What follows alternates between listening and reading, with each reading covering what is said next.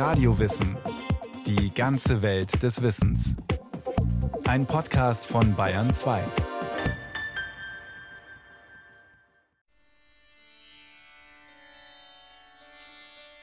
Über Indien möchten Sie schreiben, Madame? Hier lang bitte.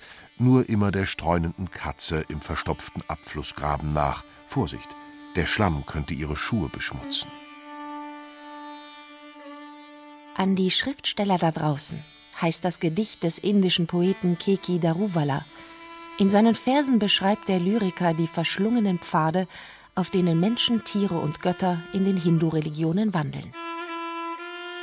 Und nun zur Straßenkreuzung, wo die Kobra sich wiegt, zur wimmernden Schlangenflöte, wie ein schimmerndes Seil im Korb, wenn der Zauberer seinen Turban darüber wirft, um sie zu beruhigen. Die Schlange wird auch mit dem Göttlichen in Verbindung gebracht, sagt die Indologin und Ethnologin Susanne Faller von der Universität Tübingen. Sie ist eng verbunden mit den hinduistischen Hauptgöttern, vor allem mit dem Gott Shiva und dem Gott Vishnu. Gott Shiva hat die Kobra um den Hals geschlungen, Vishnu ruht auf der Weltschlange Shesha im kosmischen Ozean und auch die Schlange selbst kann zu einem göttlichen Wesen werden in Form der Nagas. Nagas sind mythische Schlangenwesen, die sich auch in Menschen verwandeln können. Man glaubt, dass diese Nagas einem unterirdischen Reich wohnen, in Nagaloka und dort Schätze behüten. Naga bedeutet äh, meistens ein ineinander verschlungenes Schlangenpaar, das einen menschlichen Kopf besitzt. Dieses Schlangenpaar steht für Fruchtbarkeit und wird sehr häufig auch von Frauen verehrt und sie finden eigentlich diese Nagersteine in ganz vielen Haushalten, auch heute noch. Sie finden es an Dorfeingängen, sie finden es unter Bäumen, sie finden es in der Nähe von Teichen. Es ist eigentlich ein ganz lebendiger Kult. Ergänzt die Südasien-Wissenschaftlerin Katja Eichner. Der wichtigste Moment ist natürlich die Verehrung der Schlange. Also sie gehen davon aus, wenn ich die Schlange verehre, wenn ich also kleine Puchas mache, wo ich ein Symbol der Schlange mit Milch überschütte oder mit Blumen schmücke oder ähnliches, dass sie dann die Schlange ihnen wohlgesonnen machen und dass ihnen erstens dadurch nichts passieren wird und zweitens sie auch all das erhalten, was sie möchten, nämlich Fruchtbarkeit im, im Sinne von, dass sie Kinder bekommen also dass die Familie sich fortpflanzt und natürlich auch in dem Sinne vom Ackerbau betrachtet, dass sie Nahrung bekommen. Da Schlangen in und unterhalb der Erde leben, wohnen sie in den Augen vieler Hindus in der Unterwelt und stehen daher eng mit den Ahnen in Verbindung. Man hat ja verschiedene Vorstellungen, wo Schlangen sich aufhalten können. Und eine Vorstellung ist, dass sie in Höhlen unter der Erde leben. Damit sind sie Verbindungspunkt zwischen Lebenden und Toten. Entweder sie sind selber Träger der Ahnen. Das heißt also, die Seele der Ahnen lebt in dieser Schlange weiter. Oder aber sie ist Verbindungsglied zu den Ahnen. Sie können also, wenn sie die Schlange verehren, ihren Ahnen auf die eine oder andere Weise immer etwas Gutes tun. Und der Ahnenkult hat ja in Indien eine sehr wichtige Bedeutung. Solange sie es schaffen, ihren Ahnen gut zu ernähren, wird es auch ihrer Familie gut gehen. Und damit haben die Schlangen natürlich eine große Bedeutung. Es gibt hinduistische Gottheiten, die in Gestalt eines Tieres daherkommen. Und Tiere, die als heilig betrachtet werden. Hierzu zählen zum Beispiel Kühe, aber auch Ratten, Affen, Schildkröten, Schlangen und Elefanten genießen diesen Status. Außerdem können gewisse Tiere Göttern als Vehikel dienen. Die Reittiere der Gottheiten sind manchmal klein und wirken zunächst vielleicht sogar unscheinbar, aber bei näherer Betrachtung stellt sich dann heraus, dass sie samt und sonders stark und achtunggebietend sind. Shiva besitzt den Stier. Bei Shiva und dem Stier ist auch nochmal eine ganz eindeutige Zuordnung in der Hinsicht, dass Shiva ganz stark für Sexualität steht. Der Stier ebenso. Die Devi, die Göttin, die weibliche Gottheit, die steht für Löwe. Also das ist auch eine sehr schöne Darstellung. Also der Löwe ist ihr Reittier. Sie ist also diejenige, die kraftvoll kämpft für die Erhaltung der Welt. Und bei Brahma ist es die Gans. Und Vishnu besitzt den Adler. Garuda gilt als Sonnenvogel. Es wird gesagt, dass bei seiner Geburt die anderen Götter so geblendet waren durch seine feurige Erscheinung, durch seine rot blitzenden Augen, dass sie ihn für den Feuergott Agni hielten. Garuda kann der Sonne auch sehr nahe kommen, ohne dabei zu verbrennen. Und In einigen alten Texten heißt es, dass sich die gesamte Erde verdunkle, wenn Vishnus Reittier Garuda am Himmel fliege, ja, dass der Wind, der durch seinen Flügelschlag entstehe, so mächtig sei, dass er die Rotationen der drei Welten stoppen könne und die Erde erzittern lasse. Wie bei vielen der omnipotenten Reittiere reicht Garudas Verbindung mit seinem göttlichen Fahrgast in lang vergangene Zeiten zurück. Einmal fiel es dem Göttersohn Garuda zu, seine gefangen gehaltene Mutter zu befreien. Hierzu musste er sich durch die Lüfte zum weit entlegenen Reich Indras, dem König aller Götter, begeben. Nur dort konnte er das vor dem Rest der Welt verborgene Lebenselixier Amrita finden, das er benötigte, um seine Mutter auszulösen. Lange flog Garuda über die Ozeane, bis er schließlich in Indras Reich eintraf. Schon von weitem erkannte er das von Flammen eingehüllte Gefäß, welches das Amrita barg. Um das Feuer zu löschen, nahm Garuda einen großen Schluck aus dem Meer. Als er das Wasser ausgespien und die Flammen erstickt hatte, gewahrte er zwei furchterregende Wesen, die den Trank der Unsterblichkeit bewachten. Garuda schlug und schlug mit seinen riesigen Flügeln, bis die beiden Ungeheuer völlig von Staub eingehüllt waren und erblindeten. Kurz darauf traf Indra zusammen mit vielen anderen Göttern an Ort und Stelle ein. Ein heftiger Kampf entbrannte, doch am Ende gelang es Garuda, das Amrita an sich zu bringen und seine Kontrahenten zurückzudrängen. Da trat Gott Vishnu, der das Geschehen vom Anfang bis zum Ende beobachtet hatte, auf ihn zu. Garudas Entschlossenheit, seine Stärke und Intelligenz hatten Vishnu so beeindruckt, dass er ihn auf der Stelle zum König aller Vögel machte. Im Gegenzug erklärte Garuda sich dazu bereit, Vishnu als Reittier zu dienen. In den Hindu-Religionen gibt es eine Vielzahl fruchtbarer Allianzen von Göttern und ihren Reittieren, die ihrerseits oft genug selbst göttlichen Ursprungs sind. Ist dies aber einmal nicht der Fall, treten kosmische Gesetze in Kraft. Die unendliche Potenz der Gottheit geht auf das Reittier über. Somit kann der zu Tragende zum Beispiel durchaus sehr beleibt und mit einem Elefantenkopf versehen sein, während seine Trägerin klein und schlank ist und ihre Last dennoch leicht und behende durchs Universum zu befördern vermag. Zum Beispiel Garnisch, der Elefantengott, bekommt die Ratte zugeordnet. Also es ist eine sehr lustige Darstellungsweise, immer der große elefantenköpfige Mensch, der da auf der Ratte durch die Welt reitet. Eine sehr schöne Vorstellung. Man sagt, beide sind fähig, Hindernisse beiseite zu räumen. Also die Ratte, die findet überall Eingang, die kann alle Hindernisse irgendwie beiseite räumen und Garnisch ist ja auch dafür zuständig, dass er Hindernisse beiseite räumt. Gemeinsam sind die beiden erst richtig stark. Der sehr intelligente und mit der Kraft eines Elefanten versehene Ganesha bahnt sich ohne jede Mühe einen Weg durchs tiefste Dickicht. Kaum anders als seine kleine Ratte, die sich allenthalben durchbeißt und nicht nur wendig und geschmeidig, sondern auch gewitzt ist. Das Reittier dieses überaus liebenswerten Gottes zeigt, dass auch noch das kleinste Wesen das Göttliche zu tragen vermag.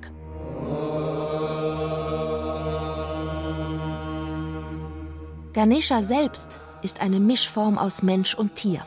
Fast immer wird er mit einem kugelrunden Bauch dargestellt, der für Reichtum steht und zugleich die Fähigkeit spiegelt, alle Erfahrungen zu absorbieren. Der Gott mit dem menschlichen Körper und dem Kopf eines Elefanten wird wegen seiner Weisheit, seiner Stärke und seiner Intelligenz geschätzt. Eines Tages forderten Gott Shiva und seine Gattin Parvati ihre Kinder Ganesha und Kartikeya zu einem Wettbewerb auf. Die Aufgabe bestand darin, zu beweisen, wer von ihnen imstande sei, als erster die Welt zu umrunden. Kartikeya schwang sich auf seinen Pfau und bewältigte die Aufgabe innerhalb von 24 Stunden. Ganesha dagegen schritt dreimal um seine Eltern herum weil sie für ihn das Universum darstellten.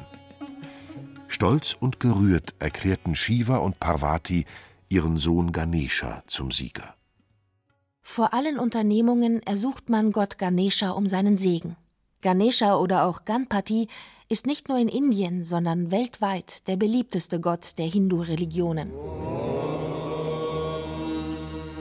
Der sieht so süß aus, er hat da die Süßigkeiten und dann sein Rüssel und dann mampft er die und ja, er sitzt so ganz entspannt da. Allein das ist schon schön. Und wenn man dann weiß, dass Ganesh an dem Tor sitzt zu den Göttern, ja, er bewacht also dieses Tor und sie wissen ja ganz genau, wie sie da reinkommen. Sie müssen ihnen ja nur irgendwas Süßes zuschieben. Dann wird er sie durchlassen. Ja, also das ist einfach eine schöne Vorstellung, sehr spielerisch.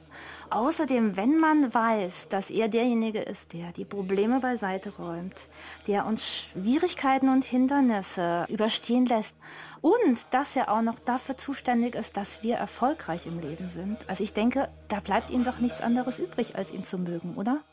Dem kann die indische Religionswissenschaftlerin Manjiri Balerao nur beipflichten. Die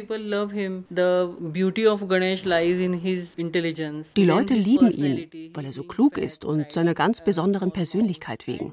Ganesha ist dick und er reitet auf einer kleinen Ratte. Ganesha kann einfach alles.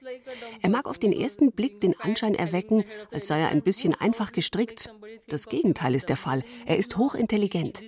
Hinzu kommt, dass es so viele Legenden gibt, die sich um ihn ranken. Eines Tages wollte Parvati, die Gemahlin Shivas, ein Bad nehmen. Um nicht gestört zu werden, formte sie den Körper eines Jungen und erweckte ihn zum Leben. Er sollte am Hauseingang Wache halten und niemanden hereinlassen, während Parvati badete. Als dann ihr Gatte Shiva nach Hause kam, verwehrte der Junge ihm den Zutritt, in rasender Wut schlug Shiva ihm den Kopf ab. Darüber geriet Parvati in Verzweiflung. Schließlich sandte Shiva seine Diener aus. Sie sollten ihm den Kopf des erstbesten Wesens bringen, das sie trafen. Die Dienstboten begegneten einem Elefanten, trennten ihm den Kopf ab und legten ihn Shiva zu Füßen. Dieser setzte den Kopf auf den Rumpf des Jungen und nannte ihn Ganesha.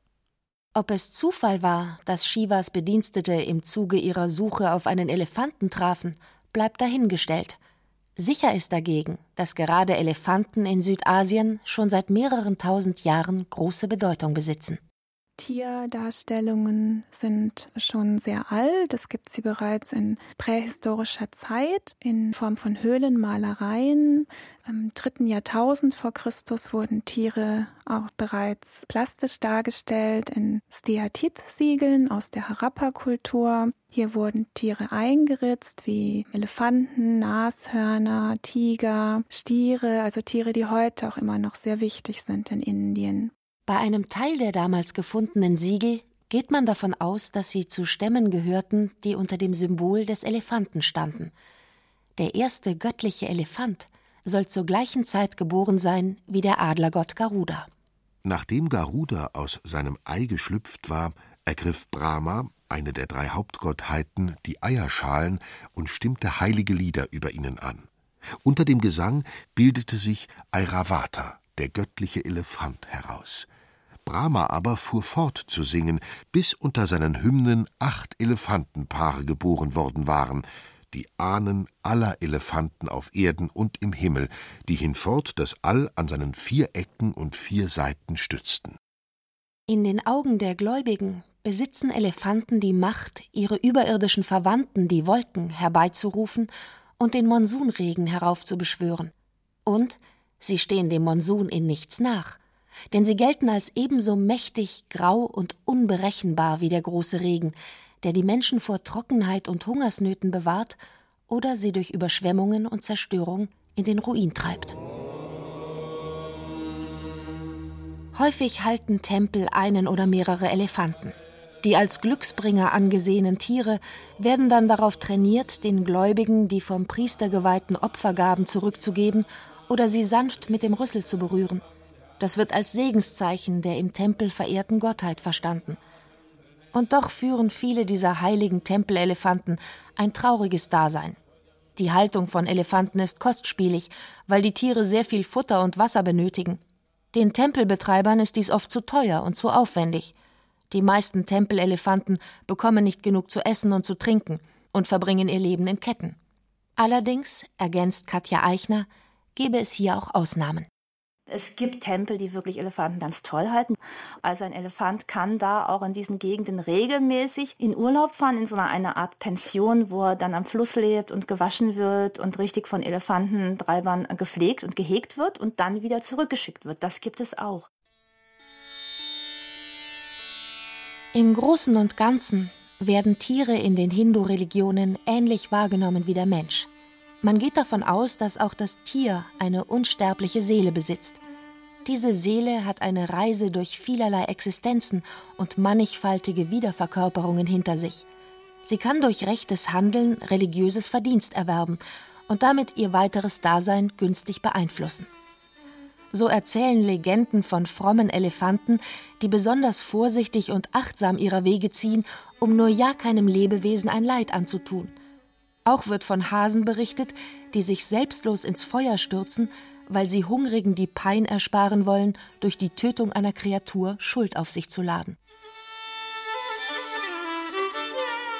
Über Indien möchten Sie schreiben, Madame? Wäre das nicht ein Foto? Diese Bengel, die so aus vollem Herzen lachen?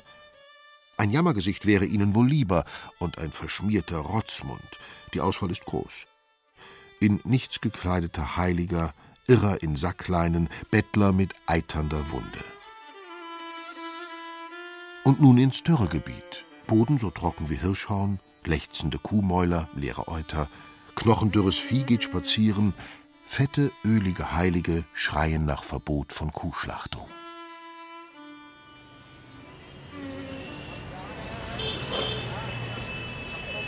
New Delhi, Ring Road, Sicher 100 Verkehrsteilnehmer warten vor der Ampel auf das Grünsignal. Busse, Taxen, LKWs, Motorroller, Pferdekarren und Autos sind derart ineinander verkeilt, dass keine Lücke auszumachen ist.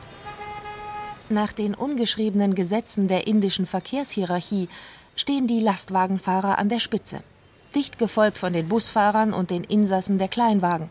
Die Radfahrer rangieren ganz unten. Nur die Fußgänger gelten noch weniger. Eine Spezies aber genießt hier in jedem Falle Vorfahrt. Einer Kuh wird jeder tunlichst ausweichen. Die Verkehrsteilnehmer setzen alles daran, nur ja nicht mit den herumstreuenden Tieren zu kollidieren. Das nämlich verhieße nicht nur negative Konsequenzen für die Existenz im nächsten Leben, sondern unter Umständen auch eine Tracht Prügel von orthodoxen Hindus im Hier und Jetzt. Wie Verkehrsinseln stehen einige dieser Tiere mitten auf der Straße. Die meisten von ihnen sind klapperdürr und sehen elend aus, aber sie sind heilig. Wer hier auf der Welt Frieden finden möchte, sollte sich mit der Kuh vertraut machen. Menschen, die Kühe wertschätzen, können die Gesellschaft von allem Schmutz und allem Negativen befreien. Das ist eine Erklärung für die Bedeutung der Kuh, dafür, wie man mit ihr umgehen und wie man sich dieser Tiere annehmen sollte. Sanjay Bashyam hat diese Worte verinnerlicht und zu seinem Lebensinhalt gemacht. Er leitet ein Kuhasyl im Bundesstaat Rajasthan, wo an die 100 Kühe betreut werden. Tiere, die meist verstoßen wurden, weil sie krank, unfruchtbar, alt oder behindert sind. Für den Hindu Sanjay Bashyam stellt es eine unglaubliche Provokation dar, dass einige seiner Glaubensbrüder diese Geschöpfe missachten. Die Kuh, sagt Sanjay Bashyam, sei schließlich eine wandelnde Göttin. Deshalb berührten die gläubigen Kühe auch so gern und führten hernach die Hände zur Stirn, um die soeben empfangenen Kräfte zu verinnerlichen. Sanjay Bashyams verstorbener Guru hatte seinen Anhängern immer wieder eingeschärft, sich dem Wohl der Kuh zu widmen, einer Spezies, die als Mutter des Universums und der Menschen gilt. Unser Guru sagte, wenn ihr Ruhe und Frieden auf dieser Erde sucht, dann wendet euch den Kühen zu. Umsorgt sie, begegnet ihnen mit Liebe. Was wir anstreben ist, allen Kühen, die in unseren Städten leben, einen Hort zu verschaffen, an dem man sich um sie kümmert.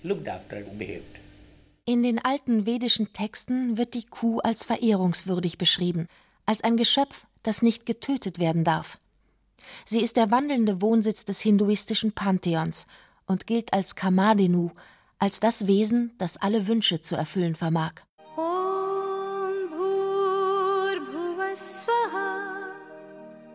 Viele Rituale und Gewohnheiten erinnern an den hohen Status, der den Tieren in den Hindu-Religionen zukommt. Wenn etwa morgens die Tore eines Tempels geöffnet werden, platziert man gern eine Kuh davor, damit der Blick des Gottes als erstes auf dieses heilige Tier falle. Sterbenden gibt man einen Kuhschweif in die Hand, aus der Überzeugung, dass die aus dem Leben Scheidenden nur so den Höllenfluss Vaitarani gefahrlos überqueren können. Und doch werden eben diese heiligen Tiere von einigen Hindus sogar gegessen. Sie wurden vor den Commonwealth Games 2010 von Kuhfängern im Auftrag der Regierung von der Straße geholt, angeblich um dann ihren Lebensabend in staatlichen Tierheimen zu verbringen. Für die meisten von ihnen aber ging die Reise schon bald weiter. Molkereibesitzer mit Beziehungen in die Politik ließen sie abholen, um die Tiere hernach zu melken oder zu schlachten. Der Umgang mit Kühen ist in Indien also sehr ambivalent.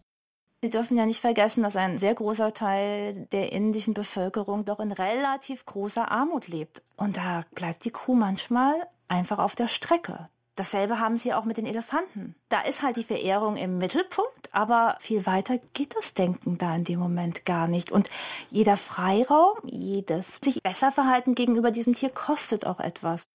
Außerdem gibt es weder verbindliche religiöse Texte für die Gesamtheit der Hindus noch eine einheitliche Doktrin. So können Hindus Vegetarier oder auch Teilzeitvegetarier sein, während wieder andere regelmäßig Fleisch und Fisch zu sich nehmen. Es gibt Asketen, die nackt durch die Welt ziehen, und Jeansträger mit Lederjacke, die sich an der Ampel mithilfe ihres iPods auf die Schnelle durch eine religiöse Zeremonie klicken. Einige Hindus verehren Ratten, andere Affen, wieder andere bringen der von ihnen favorisierten Gottheit Tieropfer dar. Alles scheint möglich. In den unzähligen heiligen Schriften kann jeder etwas finden, das für ihn stimmt und zu ihm passt. Über Indien möchten Sie schreiben, Madame? Der Fluss ruft. Auf den Bestattungsplätzen lodern die Toten. Bitte um Verständnis, Madame, dass dieser Tage keine leibhaftige Witwenverbrennung auf dem Programm steht. Zu Schlangenriten und Schlangenmythen, zu Kopfjäger-Nagas, zu okkultem, bizarrem lädt Indien sie ein. Pockennarbig verschrammt. Empfindsam wie das Innere einer Auster.